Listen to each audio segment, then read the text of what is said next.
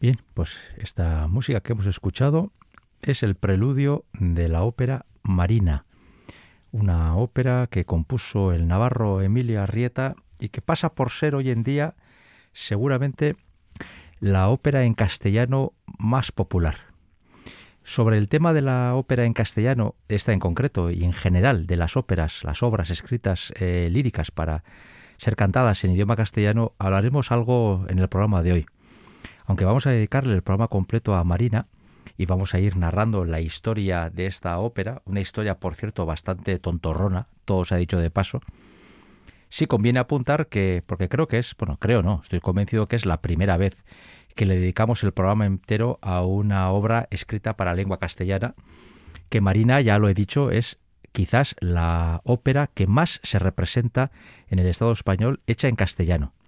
Lo que no quiere decir que sea una obra internacionalmente reconocida, porque lo cierto es que Marina e incluso la figura de Emilio Arrieta son totalmente ignoradas o muy ignoradas eh, en Francia, en Austria, en Alemania, en Escandinavia, eh, en cualquier, en Italia, en cualquier lugar eh, tradicionalmente muy operístico. Es así. Es decir, la, la expansión de esta obra en sus dos versiones, también hablaremos de eso ahora un poquito, ha sido estrictamente de los Pirineos hacia el sur. Eh, y en América, en Latinoamérica. En lo demás, eh, nada. Es una ópera realmente ignorada por el público allende los Pirineos. Marina es una ópera que se estrena en 1871, es decir, eh, cuando vive Verdi, un Verdi ya mayor. Wagner no le queda mucho de vida, pero aún está vivito y coleando. Y sabrán muchos que Marina fue una ópera que se creó en el 71, 16 años después de ser estrenada como zarzuela. Y es que Emilio Arrieta hizo una zarzuela, Marina, que tuvo un éxito arrollador, le convencieron para transformarla en ópera, creó eh, nuevas áreas y el rondó final, que desde luego sobre ese rondó final se podría hablar mucho largo y tendido, quitó las partes habladas, lo que caracteriza en sí a las zarzuelas, e hizo de la marina zarzuela la convirtió en marina ópera. Hoy, mm, eh, sobre todo en compañías de segundo nivel, se suele cantar bastante la marina y te anuncian a veces como la marina de la zarzuela y luego ves la ópera, o al revés, te anuncian la ópera y luego te ponen la zarzuela. Digamos que hay una cierta manga ancha eh, en torno a este título, ¿no?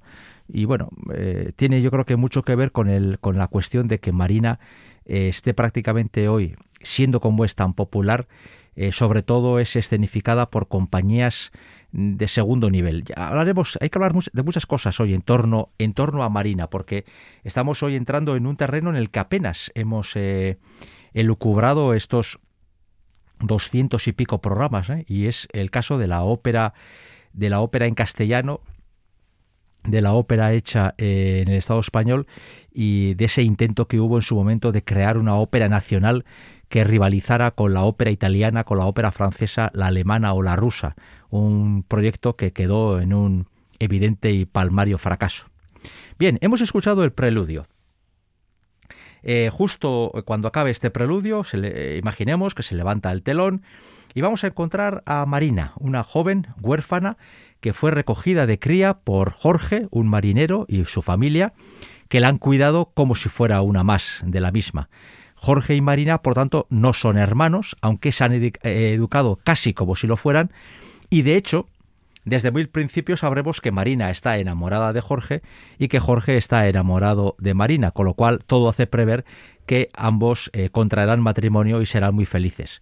Pero como estamos en una ópera, pues las cosas nunca tienen que ser fáciles, se van a complicar una barbaridad, y si no se complican solas, pues las complicamos nosotros, es decir, los protagonistas, que se dedican a tomar decisiones bastante absurdas. Eh, Marina, en ese rol de la mujer pasiva, siempre esperando que el hombre tome la iniciativa, está esperando que Jorge, que está a punto de llegar al puerto, le declare su amor. Pero quieren las cosas que sea Pascual, un vecino del pueblo y bastante brutico y bastante elemental, el que tome la iniciativa y se declare a Marina, le declare su amor y le pida en matrimonio.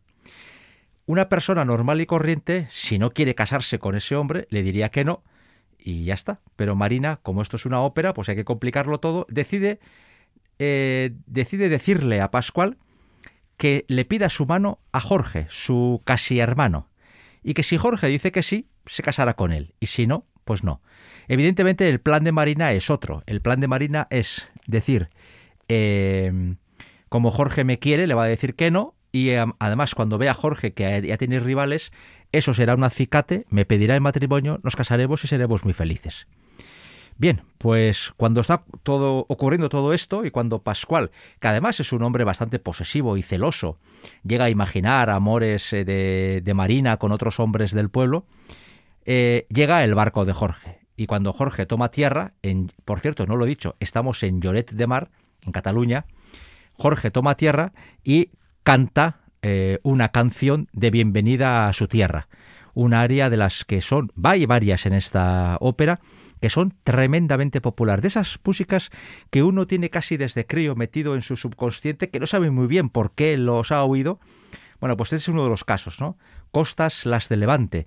Y vamos a, oír este área de presentación de Jorge en la voz de una de las tesituras más brillantes y hermosas que nunca jamás ha tenido un tenor. Es la voz de Jaume Aragal.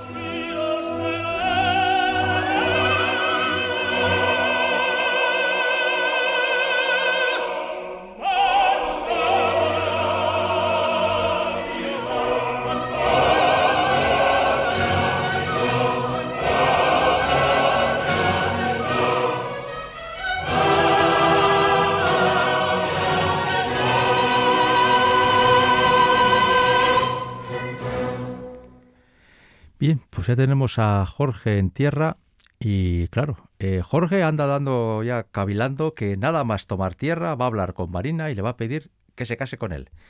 Pero Pascual, este brutico que por cierto es el bajo y al que le hemos oído ahora mismo una frase, eh, Pascual le comunica a Jorge que tiene que darle una gran noticia y es que se va a casar.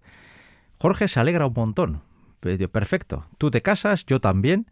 Claro, lo que Jorge no sabe, ni tampoco Pascual, es que los dos quieren casarse con la misma mujer y eso siempre suele traer problemas. Jorge le va a pedir a Pascual que le comunique el nombre de su prometida, que luego ya dirá él cuál es eh, la suya. Y cuando Pascual le nombra a Marina, el pobre Jorge se queda chafado. El plan de Jorge ya queda hipotecado, porque claro, Jorge saca sus conclusiones, ¿no? Si Pascual me pide la mano de Marina, será porque Marina le ha dicho que sí, y por lo tanto yo vengo a dar mi bendición a la pareja. Pero recordemos que Marina le obligaba a Pascual a pedirle la mano a su casi hermano Jorge, con el único objetivo de despertar o de crear un aliciente a Jorge para que saliera de esa especie de modorra y se animara a pedir eh, la mano de la chavala. Bueno, al final, Pascual ha conseguido, eh, casi sin darse cuenta, que Marina le diga que sí, porque Marina le va a decir que sí.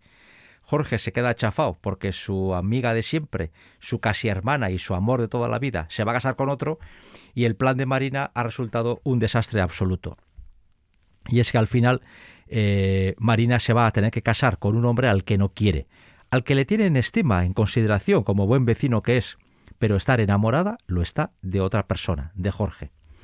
Así pues, Pascual, y esto ya entramos en el acto segundo, Pascual en su factoría comunica a todos los vecinos y a sus trabajadores que va a contraer matrimonio con Marina, todo el mundo se pone muy contento, eso de hacer una boda y que con la boda, con el bodorrio venga la fiesta, siempre es motivo de satisfacción. Y eh, Marina se presenta con Pascual ante los vecinos y los trabajadores, que enseguida se dan cuenta que para anunciar un matrimonio la cara de Marina no es precisamente de mucha ilusión. Más bien todo lo contrario, hasta el punto de que los que están presentes en esa ceremonia de anunciación de la boda eh, se dan cuenta que la novia no parece estar muy contenta ante el hecho en sí. Y es que es curioso, ¿no? ¿Cuántas veces pasa en la ópera que hay un trío, tres elementos dentro de un mismo conflicto? Eh, Marina quiere casarse con Jorge, pero como este hombre no arranca, se va a casar con Pascual sin quererlo. Pascual quiere casarse con Marina, pero no se da cuenta que esta Marina está enamorada de otro, y este otro, el tercero Jorge, no se va a casar con nadie porque es incapaz de romper las inercias que surgen en torno a, pues a esa especie de convencionalismos que existen en torno a las formas de relación entre hombre y mujer. No olvidemos que estamos en el siglo XIX. Bien, eh, a continuación escucharemos precisamente del, acto segundo una única escena que es esa escena coral en la que eh, eh, los vecinos de Lloret de Mar y los trabajadores, los asalariados de Pascual, pues no terminan de ver a la señorita como muy animada para la boda. Pero antes dejábamos abiertas varias cuestiones sobre Marina. Yo he comentado, y creo que es, cierto, que Marina es la ópera en castellano que más se representa. Pero me llama la atención, poderosamente la atención, que eh, apenas se represente en los grandes teatros. Es decir, dentro del Estado español uno va al Teatro Real, al Gran Teatro del Liceu, a Euskalduna, a Les Arts o a la Maestranza de Sevilla, y es realmente muy raro encontrar Marina eh, dentro de su programación. Sin embargo, eh, un servidor, por ejemplo, todas las veces que ha visto Marina, que ya las he visto unas cuantas, eh, han sido en, localidades pequeñas, en teatros pequeños y con compañías pequeñas. Compañías pequeñas que evidentemente no tienen los grandes medios que tienen los grandes teatros del Estado solamente con lo que no sé con lo que se le paga a un cantante en el Gran Teatro del Liceu una compañía itinerante de estas estables puede hacer varias funciones por varios pueblos distintos es decir son dimensiones absolutamente incomparables ¿no? Pero eh, Marina en ese tipo de, de teatros es bastante fácil de encontrar. Claro lo que ocurre es que por un lado, la música nos suena mucho, la música se nos hace muy conocida, pero claro, los cantantes tampoco son de primera línea y aunque nadie les va a negar nunca, yo, insisto, lo he visto muchas veces, nadie les niega ni ilusión, ni ganas de hacerlo bien, ni ganas de contentar al público y desde luego un afán de superación tremendo, teniendo en cuenta muchas veces en muchos teatros los medios son muy, muy escasos eh, claro, no estamos ante las voces del nivel que se pueden escuchar en otros teatros. Yo, por ejemplo, he escuchado Marina, eh, pues he escuchado en Donostia, en pueblos eh, como por ejemplo en, pues creo que fue en Lasarte o en Basauri, es decir, sitios más pequeños, donde los teatros son mucho más pequeños, donde en ocasiones la orquesta apenas son 20, veintitantos músicos, y no los cuarenta y tantos que hace falta, y a veces los cantantes son o muy jóvenes sin, sin, experiencia o gente ya bastante veterana y que se ha quedado en ese tipo de teatro, ¿no? Yo siempre hablo de ellos con muchísimo respeto porque me parece que hacen una labor enorme de difusión de la lírica, ¿no? Pero Marina hoy por hoy, hoy por hoy se, se está limitando bastante a este tipo de teatro. Y eso yo creo que hace que tengamos por lo menos la gente de mi generación que no hemos podido ver una Marina abro comillas, en condiciones, cierro comillas, tengamos una idea de una obra bastante eh, de segundo nivel, ¿no? Bien, volvamos al argumento. Vamos a escuchar esa página coral en la que la gente advierte que la alegría de Pascual es natural, fresca, lozana, pero la cara de Marina transmite todo excepto alegría. Y si no, escuchen.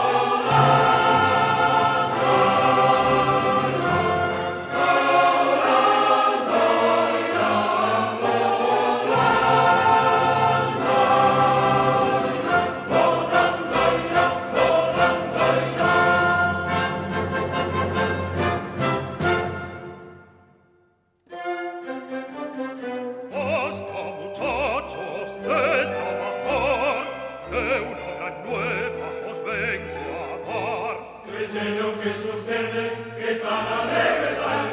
Dejad vuestras cadenas y atentos escuchar atentos escuchar atentos escuchar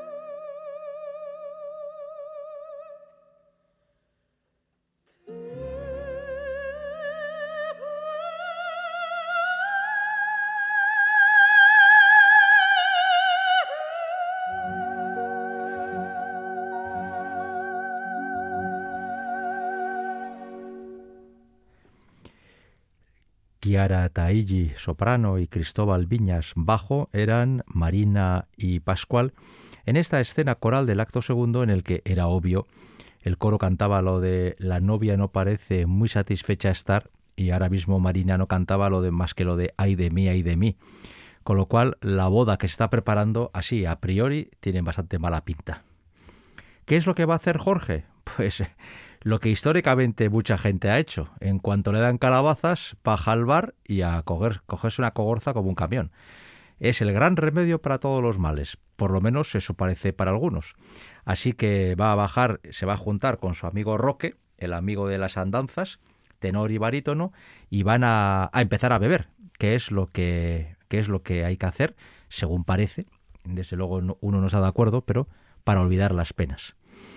Eh, Emilia Arrieta no sé yo si bebería mucho para olvidar las suyas, pero el caso es que, aunque ya lo hemos dicho, que es una ópera eh, bastante popular eh, dentro del Estado español, lo cierto es que tanto el intento de Emilia Arrieta como el de otros compositores por crear la ópera española fue un rotundo fracaso. Si hoy miramos hacia finales del siglo XIX y principios del siglo XX, eh, ¿Cuáles son las óperas en castellano más populares? Seguramente coincidiremos en cuatro. Esta, Marina, que sería la más antigua, de 1871, y ya luego en el siglo XX eh, mencionaríamos tres nombres. Goyescas, de Enrique Granados, La vida breve, de Manuel de Falla, y El gato montés, de Manuel Penella. Estas cuatro óperas con excepción de la vida breve, que de vez en cuando la ponen en Italia o en Francia, apenas y alguna que otra vez goyescas, alguna que otra vez, las menos, lo cierto es que estas óperas en castellano apenas se programan eh, fuera de la península ibérica, e incluso yo diría que incluso dentro. Eh, yo puedo decir para un servidor que ha visto las cuatro, que para ver dos de ellas eh, tuve que dar muchas vueltas, porque lo cierto es que es raro, ¿no? Goyescas y el gato montés me ha costado bastante verlas. Y es que, eh, bien, hay zarzolas que se repiten hasta el aburrimiento, pero luego lo que es el patrimonio eh, lírico operístico apenas se cuida. Pero quizás también es que no tiene la calidad suficiente. Yo estoy dispuesto a discutir con quien haga falta y estoy dispuesto a admitir que estoy equivocado. Pero a mí ninguna de las cuatro obras me parecen eh, una obra maestra y una obra de mucho interés. La vida breve tiene a un gran compositor como Manuel de Falla, pero a mí no me parece que, esta ópera sea precisamente la mejor obra de Falla. De hecho, el retablo de Maese Pedro me parece una obra bastante más interesante. Pero esos son gustos personales que no, no van a ningún sitio. Hemos dejado, por tanto, a Jorge en el bar. Y como hay que beber, nada mejor que beber en compañía. Se junta con su amigo Roque, el barítono, y tenor y barítono se van a beber. Y aquí tenemos la que es, sin duda ninguna, la página más conocida de Marina. En, en, una época, hoy ya no, porque hoy se cantan otras cosas, pero en una época, cuando la gente salía de chirigotas por los bares y así, acababan cantando esta canción de aquella manera, pero era una cosa muy típica, ¿no? Y, por ejemplo, en las épocas de mis abuelos y así, era una cosa que mucha gente la conocía y que era muy típica de las fiestas y, pues eso, una de las típicas canciones de bares. Bueno, pues proviene de una ópera de Marina. Y vamos a escuchar una versión que desde luego a nadie le va a dejar indiferente, porque vamos a irnos hasta el año 1928. Es decir, casi 100 años tiene esta grabación donde Roque es Emilio Sajibarba. Eh, para muchos el mejor barítono que hubo eh, prácticamente en todo el siglo XX español. Y el tenor es Miguel Fleta. Para algunos también, incluso el mejor tenor que se conoce del mundo discográfico de la historia. Abro paréntesis, yo no estoy de acuerdo, cierro paréntesis. Pero en cualquier caso, una voz extraordinaria, excepcional. Vamos a escuchar en la voz de estos dos históricos el mítico, el célebre A beber, a beber del acto tercero de Marina.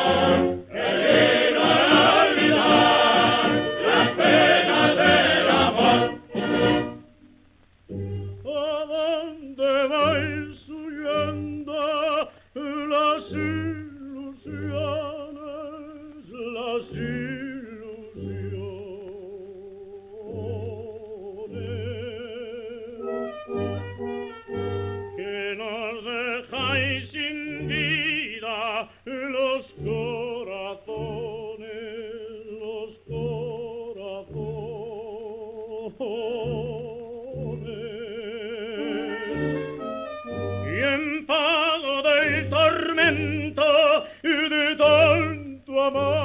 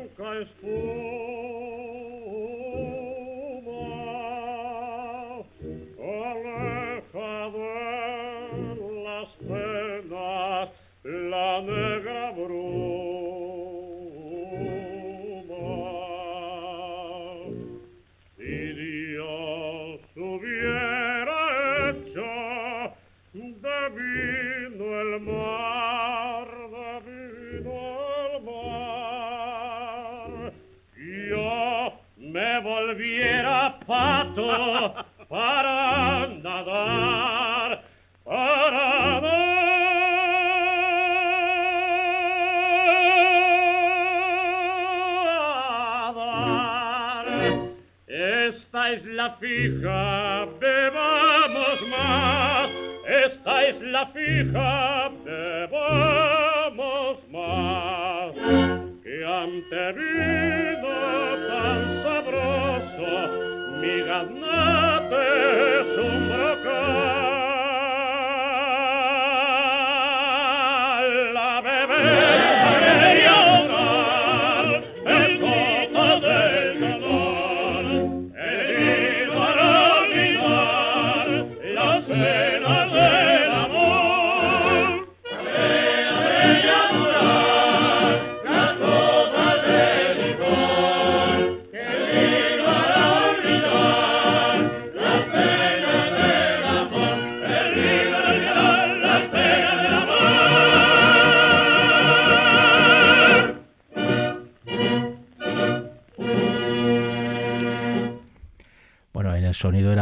Que estábamos ante una grabación realmente eh, muy antigua. Y ahora, eh, bueno, esta, esta frase eh, del libreto siempre me ha llamado la atención, ¿no? Yo, creo que el libreto es, es realmente muy malo. Eh, el texto es bastante, bastante insufrible. Y yo creo que el récord de, de, de poca calidad se bate en este, en este dúo, ¿no? Cuando si Dios hubiera hecho de vino el mar, ojalá yo fuera pato para nadar. Me parece una sandez como un camión. Pero bueno, así se quedó y así se canta siempre, ¿no? Y yo que nunca he visto un pato en el mar. Pero bueno, es igual, que no nos lleva a ningún sitio. Si un día hablaremos de libretos raros y desde luego el de Marina podrá aparecer. Estábamos eh, escuchando el A Beber, A Beber en una grabación del 28 con Miguel Fleta y Emilio Sajibarba, porque hoy estamos dedicando aquí en Radio Vitoria, en Ópera On, nuestro programa 221 a Marina, la ópera que primero fue zarzuela de un navarro, de uno de casa, Emilio Arrieta, un señor que para su desgracia hoy ha pasado a la historia solo por esta ópera. De eso vamos a hablar ahora mismito. Antes quiero decir que esta propuesta que estamos construyendo entre Esti Gonzalo en apartado técnico y un servidor Enrique Bert ante el micrófono. ¿Por qué la desgracia? Pues porque hay compositores que han escrito mil cosas y luego con el paso del tiempo se les conoce solo por una. Y parece que todo el resto de su obra está desaparecida. Y Emilio Arrieta es uno de los casos más evidentes. Eh, un día recuperaron Hildegonda y se grabó, por lo menos se grabó, pero ya nunca más se volvió a cantar. Otro día se recuperó La conquista de Granada y se grabó, pero se volvió a olvidar. Este año estamos en el centenario de, de Emilio Arrieta y, por ejemplo, en el baluarte de Iruña se va a cantar la última zarzuela que escribió Emilio Arrieta, de la cual yo tengo que reconocer que no sabía ni que existía. San Franco de Sena. Bien, pues está bien que se ponga, pero me temo mucho que se vuelve a resucitar una obra para luego volver a meterla en el cajón del olvido per secula seculorum. Emilio Arrieta hoy es conocido en el mundo de la música lírica por Marina y el resto de sus obras apenas apenas se representan y es una pena porque además es parte de nuestro patrimonio. Es verdad que siendo como es Emilio Arrieta Navarro, nacido en Gares, en Puente la Reina, eh, no, se, no trate nadie de encontrar ningún tipo de vestigio del folclore navarro o, vasco en las obras de Arrieta, por lo menos en las obras líricas, no. Eh, lo que ocurre es que sí es cierto que es patrimonio nuestro y que estaría, no estaría de, más que desde luego eh, hiciéramos un esfuerzo por conocer algo más eh, la obra lírica y en general la obra de Emilio Arrieta. Los intentos que ha habido hasta ahora han sido simbólicos y se han quedado en eso, en pequeños intentos que apenas han, provocado la puesta en actualidad de otra obra que no sea Marina dentro del corpus operístico y zarzuelístico de Emilio Arrieta. Dejábamos a Jorge bebiendo con Roque y en un momento dado va a dejar muy claro que lo que, que está bebiendo y que la cogorza que va a atrapar es por culpa de una mujer que le hace sufrir. Marina, que no sabe quién es esa mujer, se preocupa Y, encima hasta se molesta porque parece ser que Jorge bebe los vientos por otra mujer. En ese momento a Marina le va a llegar un amigo de su padre, el capitán Alberto, al que no hemos mencionado, pero que sale muy al principio de la ópera. El capitán Alberto le trae una carta, una carta que escribió el padre de Marina, su antiguo amigo, que ya falleció, y le entrega a la hija para que guarde y tenga un recuerdo de su difunto padre. Pascual va a ver la escena y, como ocurre en las óperas, sin hablar con nadie ni encomendarse ni a Dios ni al diablo, va a decidir romper su, propuesta de matrimonio, entendiendo que esa carta que Alberto, un hombre ya de edad, le entrega a Marina, detrás de ese acto hay un acto de amor furtivo. Pascual ah, se agarra un mosqueo tremendo, rompe su, públicamente su compromiso de matrimonio con Marina y Marina trata de defenderse, aunque sea por defender su honor, porque a fin de cuentas la están dejando como una mujer ligera de cascos, como una cualquiera, aunque también es verdad que al mismo tiempo Marina siente una profunda liberación, porque si Pascual rompe eh, su pacto de matrimonio, ella podrá hacer lo que quiere, que es casarse con Jorge. Así que una vez se produce esa ruptura, Jorge y Marina van a tener un segundo de lucidez, van a arreglar el entuerto, van a aclarar la situación y van a acabar comprometiéndose para el matrimonio. Con lo cual, la ópera terminará de forma eh, brillante y de forma positiva. Aquí, en este caso, no nos, no nos eh, asolan las tragedias, las muertes y los sufrimientos perpetuos que ocurren en tantas y tantas óperas. Y voy a detenerme, porque lo he dicho antes, en este rondó final, que es donde Marina adquiere todo el protagonismo y canta su escena final en donde narra la alegría profunda que siente por haber aclarado todo y al final poder casarse con el hombre que quería, que no es otro sino su casi hermano Jorge. Y es que cualquier eh, oyente de Radio Vitoria que tenga un poquito de conocimiento operístico se va a dar cuenta, si no lo sabe ya, que este rondó final es una fotocopia, un calco exacto de uno de los fragmentos de La Lucia de la Mermur de Gaetano Donizetti, de la escena de la locura. Esta escena nueva, última, se hizo eh, para darle un, digamos, una entidad operística a la Marina Zarzuelera. Vuelvo a, o sea, eh, recojo eh, lo que dijimos al principio. Marina se estrena como zarzuela en el 55, tiene un éxito arrollador, en el 71 se hace como ópera y en ese paso de zarzuela a ópera se incluyen números nuevos y se eh, musicaliza todo lo que se hablaba en las zarzuelas. Pues bien, este número que vamos a oír es uno de los de nueva creación de Emilio Arrieta para darle esa entidad operística a Marina. Lo que hace eh, Arrieta es sencillamente fusilar una página muy eh, popular de la Lucia de la Mermur de Gaetano Donizetti, que entonces también era una ópera muy, muy popular, y así la ópera termina en una especie de, de clímax, ¿no? con la voz de la soprano. No deja de ser paradójico que Marina utilice un fragmento de Lucia para terminar en todo lo alto la ópera y, Gaetano Donizetti no termine la ópera que se titula Lucia de la Bermur precisamente con la, con la muerte de Lucia, sino que luego tengamos 15-20 minutos de la escena del tenor. Son paradojas de esto del mundo musical.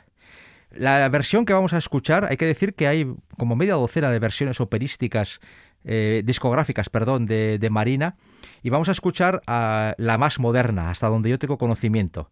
Marina es María Bayo, eh, Jorge es Alfredo Kraus, posiblemente el Jorge más conocido de la historia de esta obra, y Roque es el barítono eh, Joan, perdón, Pascual es el barítono bajo Joan Pons.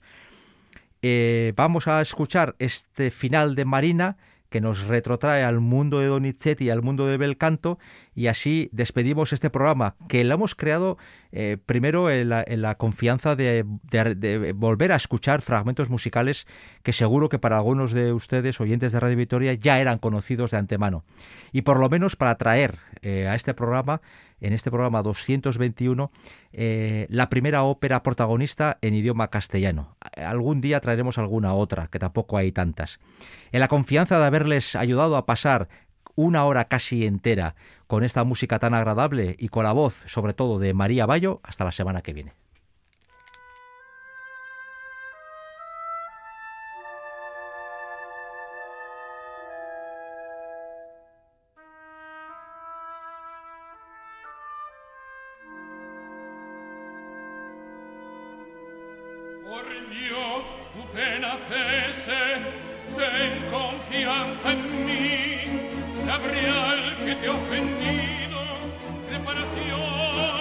venir a pie al che sta carità ossado tempio scor avrete